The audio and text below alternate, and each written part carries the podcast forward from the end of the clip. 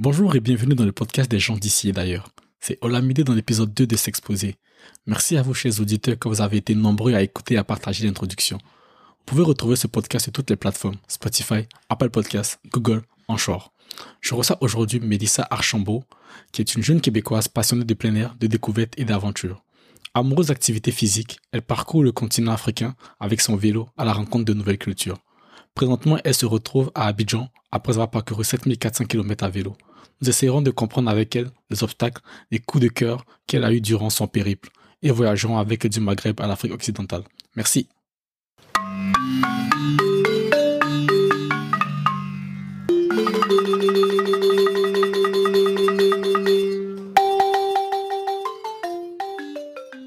Bonjour Mélissa, comment tu vas? Bonjour, super, et toi? Ça va super bien, je te remercie d'être venu participer à ce podcast. Je pense que ta voix sera portera un, grand un gros écho et que plusieurs personnes seront ravies d'entendre le parcours que tu as fait. Ben, merci beaucoup pour l'invitation, ça fait, ça fait vraiment plaisir. Puis, euh, ben, je suis toujours euh, heureuse de, en tout cas ravie de partager euh, mon aventure avec d'autres personnes, si ça peut inspirer. Donc, Mélissa Chambault, je suis canadienne, québécoise. J'ai grandi à Saint-Hyacinthe, en Montérégie. Euh, après, je suis partie euh, dans la ville de Québec pour faire mes études universitaires, donc à ULaval, en communication publique. Je fais un bac. Et euh, ensuite, j'ai bougé à Montréal pour le travail, où j'ai travaillé pendant peut-être 5-6 euh, ans d'abord euh, comme chargée de communication euh, dans une municipalité. Puis ensuite, j'ai fait une, une, agence de relations publiques et je cumulais à côté d'autres boulots. Et je poursuivais des études le soir en graphisme, après ça en gestion de projet. Donc, je, je suis un peu hyper active par moment et engagée sur, sur plusieurs projets. Et euh, à l'automne 2018, il y a eu plusieurs, euh, on va dire, changements dans ma vie. Puis ça faisait plusieurs années que j'avais envie de voyager euh, à long terme, de faire un, un long voyage. Et c'est aussi pour ça que j'avais euh, un travail principal et plein de, de boulot sur le côté. Et euh, donc, j'ai pris la décision à ce moment-là de, de m'acheter un vélo de cyclotourisme et de, de partir euh, finalement euh, réaliser le projet, concrétiser le projet environ trois mois plus tard. Là, donc, je suis partie à la fin janvier 2019. Voilà. C'est un beau parcours, ça, c'est un gros parcours. ouais, c'est intéressant, j'imagine. Ouais, vraiment intéressant. Moi, je veux savoir, mais pourquoi l'Afrique de l'Ouest? Ça vient d'où l'Afrique de l'Ouest? Euh, ben, En fait, au départ, c'était je voulais parcourir euh, l'Afrique, disons, à partir du nord. Donc, euh, j'ai choisi le Maroc, mais j'ai quand même hésité un petit moment. Au début, je voulais faire, bon, à partir de l'Est, donc plutôt de l'Égypte. et le but était de me rendre en Afrique du Sud. Euh, je n'ai pas atteint ce but, mais mais euh, mais mais c'est pas grave en fait. Le chemin parcouru est tout aussi euh, a été tout aussi enrichissant malgré tout. Euh, et donc je voulais vraiment venir en Afrique parce que j'avais envie déjà de, de là je vais parler de l'Afrique avec un grand A mais j'aime pas trop faire ça non plus parce que chaque pays a sa culture et tout mais j'avais envie de venir découvrir donc les pays africains disons ça comme ça, euh, pour voir, euh, pour voir autrement, pour voir euh, la beauté qui s'y cachait, pour voir comment les gens vivent, qu'est-ce qu'on y trouve réellement et pas ce que les médias nous véhiculent et, vraiment juste le côté ben, négatif en fait que qu'on projette de, des pays africains en Occident. Et j'avais envie aussi de venir ici parce que bon, je, voulais être un peu outsider et pas suivre la voie tracée des, autres backpackers, puis partir en Asie ou partir en Amérique latine. J'avais envie un peu de venir là où les gens vont pas forcément. Donc, c'est ce qui m'a amené euh, un peu vers ces choix-là. Ok, je comprends bien. Mais est-ce que euh, avant de partir, tu avais déjà des échos sur l'Afrique? Tu connaissais un peu l'Afrique ou rien, rien, rien? Euh, oui, j'ai eu une première introduction, si on veut. Euh, j'étais partie. Euh, mon premier voyage à avion, en tout cas la première fois où je suis sortie du, du Canada, c'était pour aller euh, au Sénégal en 2005 avec bon c'était un truc très encadré là, un espèce de stage humanitaire dans le cadre d'un programme scolaire au secondaire. Et j'avais fait deux semaines donc dans un village au Sénégal. Puis j'avais vraiment, j'ai eu un gros coup de cœur. J'ai vraiment aimé mon expérience. Puis je pense que sans le savoir, parce qu'il y a eu un moment où je me disais, est-ce que je serais capable de, de revivre ça, de retourner euh, euh, dans des conditions de vie un petit peu plus difficiles, plus précaires, euh, alors que j'étais bien confortablement installée dans, dans ma vie au Québec. Puis finalement, ben, j'ai eu, euh, cette envie-là qui, est revenue à un moment aussi. Il y a un autre élément déclencheur, c'est que j'avais rencontré une, américaine à un moment pendant un voyage au Portugal qui, elle, après, euh, sa route allait l'amener dans différents pays euh, en Afrique. Puis j'étais là, waouh! Moi, j'avais jamais entendu quelqu'un qui partait voyager backpack en Afrique. Puis ça m'avait vraiment marqué, c'était resté dans ma tête. Puis c'est à partir de là où l'idée a, plus mûri, si on veut. Ok, mais puis là, fait que là, tu pars à vélo. Tu te dis, je voyage avec un vélo et je vais découvrir l'Afrique. c'est un peu ça. Bon, l'idée est un peu, c'est un peu, c'est un peu bizarre effectivement, mais euh, le, le, vélo, en fait, c'était surtout parce que, ben, je, je déjà, j'aimais beaucoup faire du vélo au Québec. J'ai jamais vraiment fait de voyage à vélo. J'en ai fait un euh, court voyage de trois semaines euh, avant de, de partir, euh, de partir pour l'Afrique. Comme je pense que c'était l'année d'avant, j'avais fait trois semaines à Cuba, mais c'était pas du tout euh, le même délire parce que bon, je dormais dans des dans des espèces de gîtes chez l'habitant. Euh, j'étais beaucoup moins chargée, j'étais pas en pleine autonomie, si on veut, et j'étais accompagnée de, de, mon copain de l'époque. Donc, c'était euh, donc c'était un peu plus facile. Là, le voyage à vélo, c'était vraiment, je trouve que ça amène une proximité, en fait, avec les gens que tu peux pas avoir de dans une autre façon de voyager. Parce que j'ai fait des voyages en backpack, mais c'est encore pas tout à fait la même chose. T'es pas autant en lien avec les gens que tu rencontres ou le la connexion se crée pas aussi facilement quand euh, quand tu es à vélo et tu pas la même liberté non plus. Donc c'était vraiment euh, euh, disons un double objectif d'avoir la liberté de vraiment aller où je veux quand je veux, de m'arrêter quand ça me plaît et tout ça et de, de pouvoir aller à la rencontre des gens plus facilement.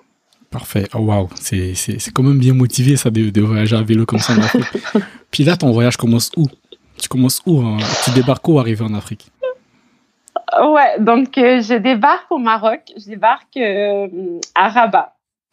Et puis après, je passe quelques jours chez la tante d'une copine euh, québécoise qui habite là-bas. Et le temps de... Parce que mon vélo, j'ai dû le mettre dans un carton, donc il doit être démonté, tout ça. Donc le temps de, de remonter mon vélo, de me préparer un peu mentalement à ce que je vais vivre, parce que je débarque là et j'ai aucune idée... En, fait, j'ai aucune idée de ce que je m'en vais faire, tu vois, de, de vraiment comment ça va se passer. Puis je suis toute seule. Donc, euh, après ça, j'ai pris un bus jusqu'à euh, euh, Chefchaouen, donc au nord du Maroc. Et c'est là-bas que, que j'ai commencé. Je voulais vraiment commencer parce que j'avais plein d'amis qui étaient allés au Maroc dans les dans les derniers mois et tout. Et genre, j'avais vu plein de photos et à chaque fois, je pouvais pas partir avec eux. Et là, j'étais là, cette fois-ci, j'y vais et je vais à la ville bleue. C'est c'est une ville assez euh, carte postale, si on peut dire. Donc, je me suis rendue là-bas en bus et de là, j'ai j'ai commencé euh, j'ai commencé le périple. Ok, fait que tu commences au Maroc, puis après, c'est quoi ton, ta prochaine destination pour le Maroc? La, la destination d'après, donc en fait, j'ai vraiment baroudé au Maroc. Je me suis promenée longtemps. J'avais trois mois. En tout cas, en tant que Canadien, c'est pas un visa, mais tu peux être trois mois dans le pays. Après, tu dois sortir et re, re ton passeport. Donc, j'ai fait mes trois mois pleins. Je suis sortie du, du Maroc la dernière journée de mon, de mon visa, si on veut. Euh, et après, j'ai fait la côte. Donc, j'ai traversé tout le Sahara. Euh, la Mauritanie. Après ça, je suis arrivée au Sénégal, j'ai tourné, tourné au Sénégal. Je suis passée euh, rapidement par la, euh, par la Gambie. Ensuite, retour, retour au Sénégal. Et après ça, j'ai fait la Guinée-Bissau, Guinée-Conakry. Et c'est par la Guinée-Conakry que je suis finalement arrivée en Côte d'Ivoire où je me trouve toujours aujourd'hui. Wow, ok. Puis comment tu arrivé à t'exprimer dans, dans ces pays-là? Parce que au Sénégal, oui, c'est francophone, mais c'est beaucoup Wolof. En Guinée-Bissau, je pense c'est portugais, anglais un peu. Fait que tu parles en français, en anglais. Tu, comment tu arrivé à, communiquer avec les, gens de la place, les différentes places que tu as fait? Ouais, euh, ben du coup, ouais, c'est ça. Donc, euh, Maroc, euh, Mauritanie, c'est arabe. Bon, Maroc, c'est le arabe euh, d'Arija. Et après, Mauritanie, ils ont encore leur propre arabe. effectivement, donc, chaque pays a sa langue locale ou en tout cas la langue de la colonisation aussi. Euh, ben, je dirais, bon, pour les pays, la deuxième langue euh, dans la plupart des pays d'Afrique de l'Ouest, c'est soit français, sinon c'est l'anglais. Donc, moi, je parle français, anglais, ça va. Après ça, effectivement, Guinée-Bissau, c'est une colonie, une ancienne colonie portugaise. Donc, c'est euh, le portugais ou une espèce de créole portugais qui est parlé là-bas. Là, pour le coup, c'était un petit peu plus euh, rigolo, on va dire, parce que euh, effectivement, ben, j'avais j'avais Google Translate téléchargé en offline pour avoir français-portugais. Et puis, bon, je parle un petit peu d'espagnol, donc souvent, je, je, je, mélangeais tout, puis ça sortait en espagnol. Mais ce, qui est, ce qui est bien, c'est qu'au final, tu te rends compte que malgré la barrière de la langue, mais tu réussis à te faire comprendre que, ben, que ce soit par des gestes, que ce soit par... Euh, euh, tu, tu baragouines des trucs, euh, il y, a vraiment des moyens de de réussir à se faire comprendre. Et aussi, ben, les, les gens, j'ai trouvé euh, les, les différents euh, les gens des différents pays, en tout cas en Afrique de l'Ouest, bougent beaucoup. Donc, souvent, par exemple, en Guinée-Bissau, mais il y avait beaucoup de Guinéens de Guinée-Conakry, qui est un pays francophone, en tout cas d'anciennes colonies françaises, donc qui parlent, qui, parlent français. Euh, donc, tu finis par trouver quelqu'un qui va parler soit français, soit anglais.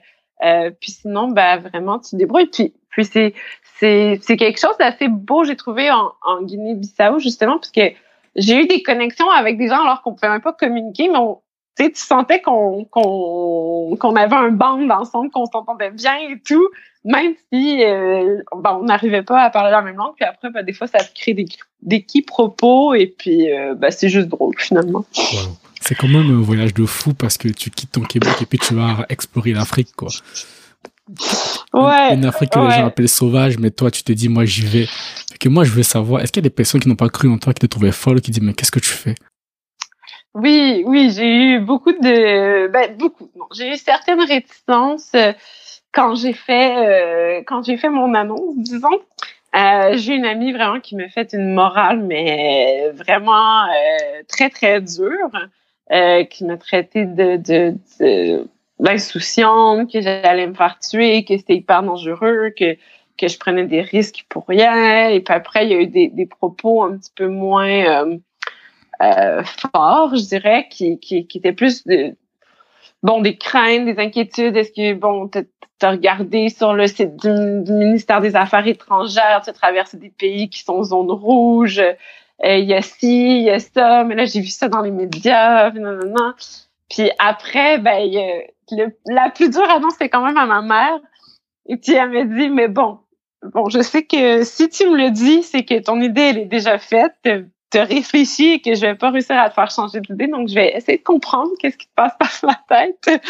Et puis, euh, ben, et puis je pense que, euh, forcément, elle avait super peur, mais mais elle m'a fait confiance puis puis ben au final maintenant elle se rend compte que voilà c'est la personne la plus importante avec euh, mes sœurs disons pour euh, pour d'avoir leur aval pour pour pouvoir partir euh, et, et pas pas froisser les relations familiales on va dire mais mais sinon somme toute j'ai j'ai ouais j'ai euh, j'ai fait face à quelques réticences, mais j'ai su me montrer assez convaincante, je pense. ça.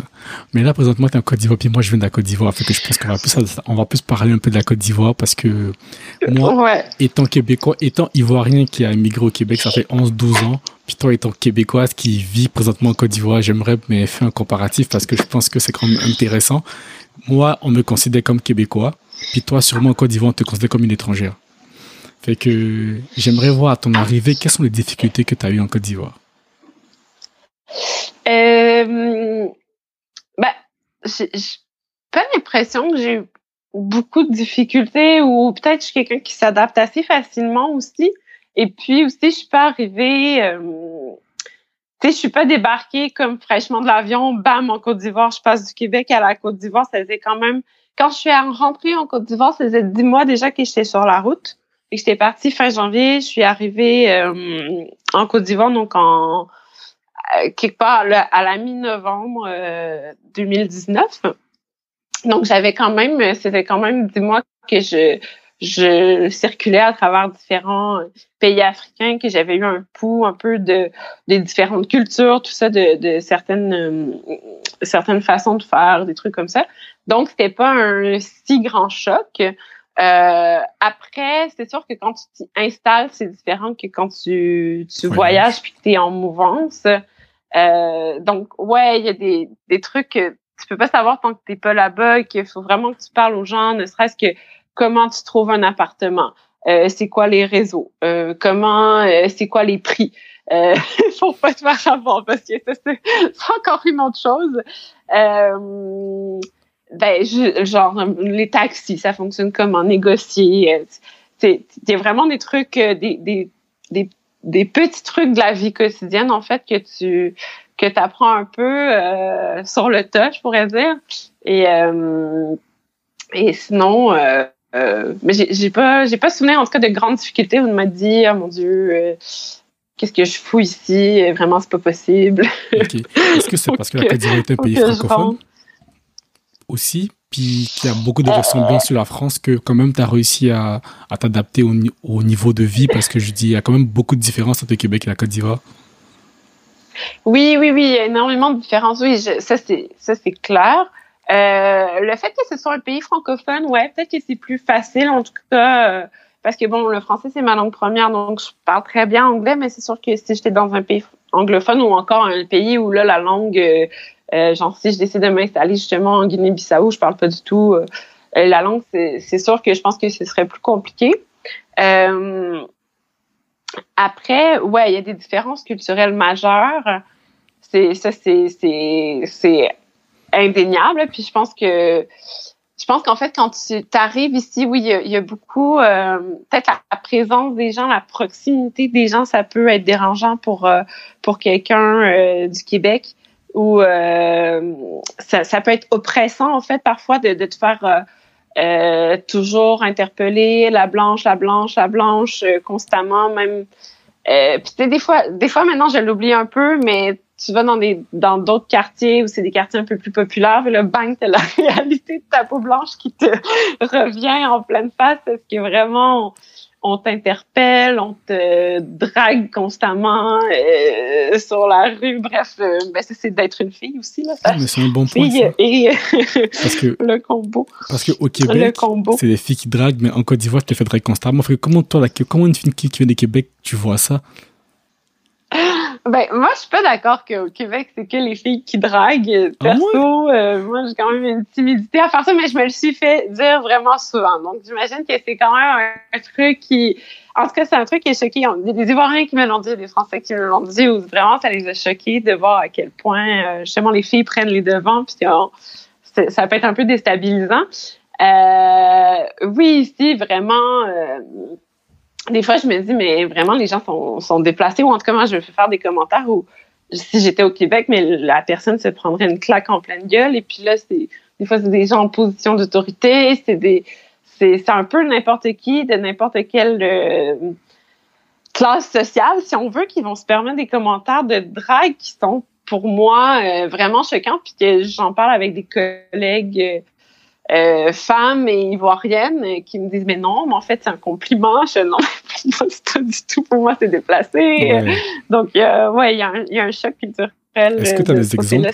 Tu des exemples qui t'ont qui t'ont qui t'a trouvé? Parce que moi je me rappelle très bien, j'ai des amis ici avec les expressions québécoises qui qui trouvaient ça déplacé, mais fait que j'aimerais avoir toi. Je prends un exemple, une amie qui qui travaille dans une entreprise puis on lui a dit tu es vraiment bonne. Mais nous, en Côte d'Ivoire, quand on dit tu es vraiment bonne, c'est une fille qui est, qui est bonne au lit. Mais elle, tu es vraiment bonne, c'est ah. c'est ça, tu es vraiment bonne, ça veut dire que tu as bien travaillé et tout. Fait que toi, est-ce qu'en Côte d'Ivoire, tu as, eu des exemples comme ça? C'est ça, au fait. Ah, c'est drôle. J'aurais pas pensé à celle-là. Mais, euh, oui, effectivement. ben, euh, non, pas, pas dans des expressions, mais c'est plus genre, euh, une fois, j'allais renouveler mon visa de touriste au commissariat et puis euh, le, le, le, le, gendarme, en tout cas, bref, le gars là-bas me dit euh, Ah, mais là, il se met à commenter pourquoi je suis pas mariée. Puis, ah, mais mademoiselle, en plus, vous avez les formes africaines et tout. Et je suis là, mais de quel droit le mec se met à parler de, de, de mon physique de cette façon-là, alors que euh, ben, je suis juste venue renouveler un document administratif, t'es en fonction. Euh, pour moi, c'est un truc qui, vraiment, ça se fait pas. Et, euh, mais bon, j'ai fermé ma bouche, j'ai rien dit. J'ai rigolé de façon un peu jaune et je suis partie. Mais c'est un peu ça. Ouais. ça. Des, des, choses qui sont tout à fait normales en Côte d'Ivoire, mais pour une, une, Québécoise, une personne qui n'est pas de la place, c'est vraiment déplacé. Oui, oui. Après, après, c'est ça. Après, des fois, bon, tu, tu finis par comprendre que bon, il y a des choses qui se c'est comme ça, et puis euh, ben ça fait partie de l'adaptation en fait. Euh, euh, je vais pas aller faire la leçon à tout le monde. Je peux dire que ça me déplaît, mais euh, euh, après, je je vais pas essayer de changer la culture locale pour venir imposer mes mœurs à moi. Ça.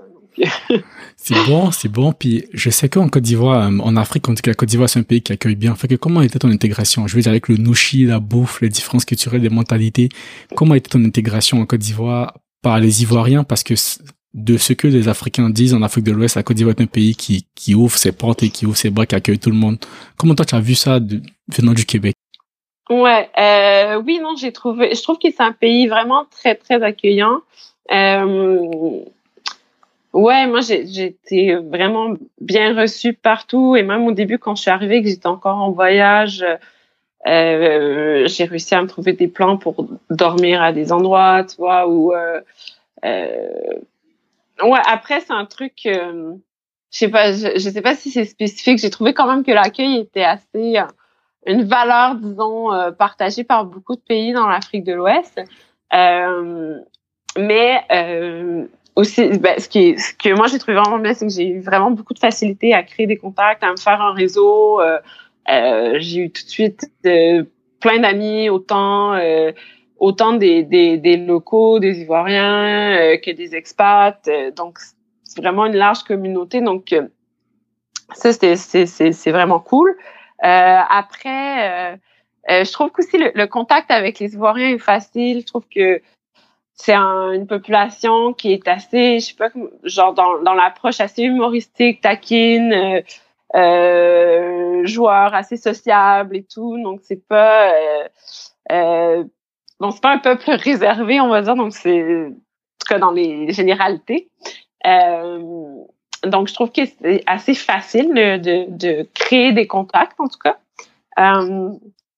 Sinon, au niveau du reste de l'adaptation, mais la bouffe, euh, moi, j'adore. Hein, ben, c'est quoi ton, manger ton mets préféré? c'est quoi ton mets préféré? La loco, c'est ça? Non, moi, ce serait, je pense que je vais dire le, le banane. Ah, ok, le foutou banane. Bon, pour les non-initiés, le foutou banane, c'est une mixture de banane plantain que tu peux manger avec une sauce, euh, soit graines, arachide ou, c'est un peu, c'est un peu ça pour les non-initiés, le foutou banane. Puis, les mentalités en Côte d'Ivoire, les mentalités, euh, le retard, les trucs comme ça, comment t'as trouvé ça? Parce que les Africains sont beaucoup slowly, ils sont en retard, ils prennent leur temps surtout. Ouais, Toi qui viens de l'Amérique du Nord, c'est ça, l'Amérique du Nord qui est comme speedé et tout. Comment, comment tu trouves ça, toi? Ouais, ça c'est un aspect qui peut être euh, euh, plus challengeant. Il y a des trucs, euh, ça, ça, vraiment c'est le truc qui peut me faire péter un, un plomb et après je me dis bon ça a ses bons côtés aussi parce qu'il y a moins de stress euh, dans la vie au quotidien. Mais euh, ouais, la lenteur et puis quand on pense, euh, tu juste aujourd'hui, j'étais j'avais un rendez-vous médical et puis j'ai attendu des heures et puis là après juste pour faire la facturation encore ça met des heures et t'as l'impression que des fois même la, la fille elle bouge au ralenti tellement elle prendre du temps pour juste compléter te faire payer et tout et là t'es là c'est parce que j'ai d'autres choses à faire. Mais, mais sinon, euh, ouais, il y, y, a des petits irritants comme ça, si on veut, euh, euh, quotidien. Mais après, euh, c'est pas tout, qui, est, qui est lent. Je trouve que quand même, euh, pour avoir intégré le marché du travail ici, pour le coup, ce qui n'était pas du tout prévu et ce qui aurait pu justement être peut-être un peu challengeant, mais je trouve que euh, franchement, euh, il y a la même efficacité. Euh, je, n'ai pas été choquée de me dire oh mon dieu mais les gens travaillent tellement lentement ou des trucs comme ça en fait c'est plus dans des certains trucs on va dire administratifs qui déjà je trouve chez moi ça peut prendre du temps là c'est un peu exponentiel mais sinon, ça me ça me gêne pas outre mesure. Là, Ok, c'est bon, parfait. Mais c'est une, une, bonne nouvelle d'entendre ça parce que je veux dire des points positifs et négatifs. Puis ben, c'est super parfait pour les auditeurs. Puis moi, je voulais revenir avec toi parce que l'Afrique, il y a beaucoup de préjugés en Afrique. Hein. De, les gens qui sont de l'extérieur, ils écoutent les médias, ils voient que l'Afrique est toujours en guerre, l'Afrique c'est pauvre. Oui, c'est vrai, c'est pauvre. Mais toi qui a, qui a bougé, qui a, qui a eu le, le courage de partir, comment tu vois ça? Toi qui a. Bah, ouais. Euh, moi, je suis pas du tout d'accord. Hein. Je pense que les gens vraiment euh, euh, auraient tout intérêt à venir visiter différents pays en Afrique. Et puis encore, je pense que j'ai pas fait l'Afrique de l'Est. Hein, je pense que c'est encore totalement différent de, de l'Afrique de l'Ouest. Mais il y a tellement, en tout cas, je trouve surtout en Côte d'Ivoire, et puis possiblement parce que j'y ai passé beaucoup plus de temps, mais je trouve qu'il y a vraiment une effervescence, il y a une, euh, en tout cas, en ce moment, on dirait que c'est bouillonnant de, de, de, jeunes qui sont motivés, qui, qui partent des trucs, qui font des projets, qui, qui a vraiment plein de choses qui se passent. Et puis après, euh, oui, c'est vrai que la pauvreté existe, la famine existe, il y a, y a toutes ces, ces réalités-là, elles, sont là, c'est pas des fabulations, mais ça va tellement au-delà de ça. T'as as, des, des, une culture, mais tellement riche juste, euh, je sais pas, c'est quoi, plus de 70 ethnies en Côte d'Ivoire. Après, bon, dans chacun des pays, euh, euh t'en as euh, ailleurs, peut-être que t'en as plus, d'autres pays un peu moins, mais t'as toute cette richesse avec les, les, différentes cultures à découvrir, la, la musique, la nourriture. Vraiment, je pense que c'est si on veut se faire un bouffe trip, il y a ça à faire aussi. Euh, il y, y, a, tout le, le, je sais pas, le côté humain, communautaire, de, de partage, d'accueil, de vraiment, il y a vraiment euh, tellement de choses à découvrir. Puis c'est c'est pas vrai que c'est que la famine, la pauvreté. T'as, t'as, t'as je sais pas, t'as plein de t'as, t'as quand même plein de bouffe, t'as plein d'autres choses. T'as, oui, t'as, t'as du paysage à voir. Euh, vraiment. Euh, après, c'est peut-être pas le je sais pas, c'est pas le genre de, de, voyage ou de tourisme comme tu pourrais faire euh, en Europe, à, voir des grandes villes et tout. J'ai pas l'impression que c'est la même chose que tu viens chercher si tu visites des, des pays en Afrique. Ouais, viens plutôt pour le partage, l'échange culturel et tout que euh, de voir des monuments grandioses ou. Euh, je suis d'accord. après, après, ça dépend. En Afrique de l'Ouest, de l'Est, oui, tu as des grands animaux, mais, mais mais sinon, c'est vraiment, c'est vraiment plutôt un truc, euh, ouais, axé sur l'humain, axé sur la culture que tu viens découvrir. Puis là, alors là, c'est complètement riche, hein, je pense. Oui, mais c'est quand même des jeunes pays aussi. Hein. Nos pays ont juste 50 ans d'indépendance, fait que je pense qu'il il faut prendre le temps de, de donner une chance de se développer et puis ben, de, partir tout ça. Mais je suis vraiment contente que, que, que tu apportes ce point parce que si moi je disais, ils vont de la Côte d'Ivoire, il, il, dit pas comme ça. Je suis content qu'une personne qui, qui a eu le temps de voyager aussi, qui, qui c'est vraiment intéressant. Puis moi, j'aimerais savoir, tu viens de Québec. Ça fait quoi Ça fait deux ans que tu as quitté le Québec environ? Euh, Ouais, deux ans, un peu plus de deux ans. Ouais. En janvier, ça faisait deux ans. Qu'est-ce qui te manque du Québec? Parce que je veux dire, quand même, au Québec, moi, moi qui, qui ai immigré, ça fait, ça fait 12 ans que je suis resté au Québec moi, je sais que ben, je suis parti en Côte d'Ivoire 10 jours et puis ma poutine me manquait, mais la neige me manquait parce que je fais des activités d'hiver et tout. Fait du ski, du snow, ben, je écoutais mon hockey, tu vois, il y a des trucs qui me manquaient. Fait que, toi, qu'est-ce qui te manque, genre, du Québec? Ouais, ouais, ben, moi aussi, je suis une grande adepte de plein air. Hein, donc, euh, euh, je fais, je fais, je faisais, en tout cas, beaucoup de snow en hiver, de la raquette, des trips, genre, euh, de dormir dans les refuges et tout. L'été, c'est de la rando, du vélo. Euh, euh, donc ça, c'est, j'ai pas vu l'hiver depuis deux ans. Puis bon, il y a des gens qui me disent mais t'es chanceuse et tout. Ouais, mais non, mais moi la, neige, ça me manque un peu quand même de, de Noël sans la neige. De, oui, Noël sans la neige, franchement, c'est c'est c'est, c'est bizarre même. Ouais. Noël dans Noël dans un maquis. Ouais, je euh, comprends. c'est pas comme Noël au pied du sapin. Mais ça. sinon, euh, ouais, c'est et le, la verdure et euh, moi j'habitais Montréal quand je suis partie, puis le fait de pouvoir marcher dans ma ville, euh, ça me manque de, de, juste comme aller te balader, qui est vraiment tous ces espaces verts là disponibles. Euh, bon, ça, ça c'est quelque chose qui me manque. Puis, ben, je dirais aussi, je sais pas, un peu la pas le froid froid, mais genre la fraîcheur. Des fois, je suis là, oh, j'aurais tellement envie de porter un, un, un petit gilet de laine avec une écharpe. au début de l'automne. ouais, ouais, dans ce genre-là. C'est des délires un peu bizarres, mais, euh, mais ouais, c'est des petites choses comme ça. Euh, Waouh, c'est bien. C'est pour vrai, c'est vraiment enrichissant. Puis moi, moi, j'avais une question pour toi aussi parce que je veux dire, le, le Québec et le, la Côte d'Ivoire sont deux pays francophones. Euh, mais, mais culturellement parlant, il y a beaucoup de différences. Est-ce que toi, il y, a des, il y a des grosses différences qui, qui, ont vraiment marqué ton, ton voyage? Je te dis, moi, j'emmènerai ça en Côte d'Ivoire, j'en vice versa. Je, je prendrai ceux de la Côte d'Ivoire, j'emmènerai au Québec, et puis mais je prendrai ceux du Québec, j'emmènerai en Côte d'Ivoire. Est-ce que tu as, tu as des comparatifs comme ça? Euh, ben, sur la langue ou en général? Non, en général, en général, dans, dans la vie, euh, tu te dirais, ben, moi, je prendrais cet aspect du Québec que, que j'enverrai en Côte d'Ivoire. Ou vice-versa. Ouais. Euh, ben, ce que j'aime beaucoup de, de la Côte d'Ivoire, puis bon, c'est une bonne et une mauvaise chose peut-être ici, mais je trouve que le, le, il y a de quoi d'être vraiment bien dans le secteur informel qui fait en sorte qu'il y ait tout à proximité. OK.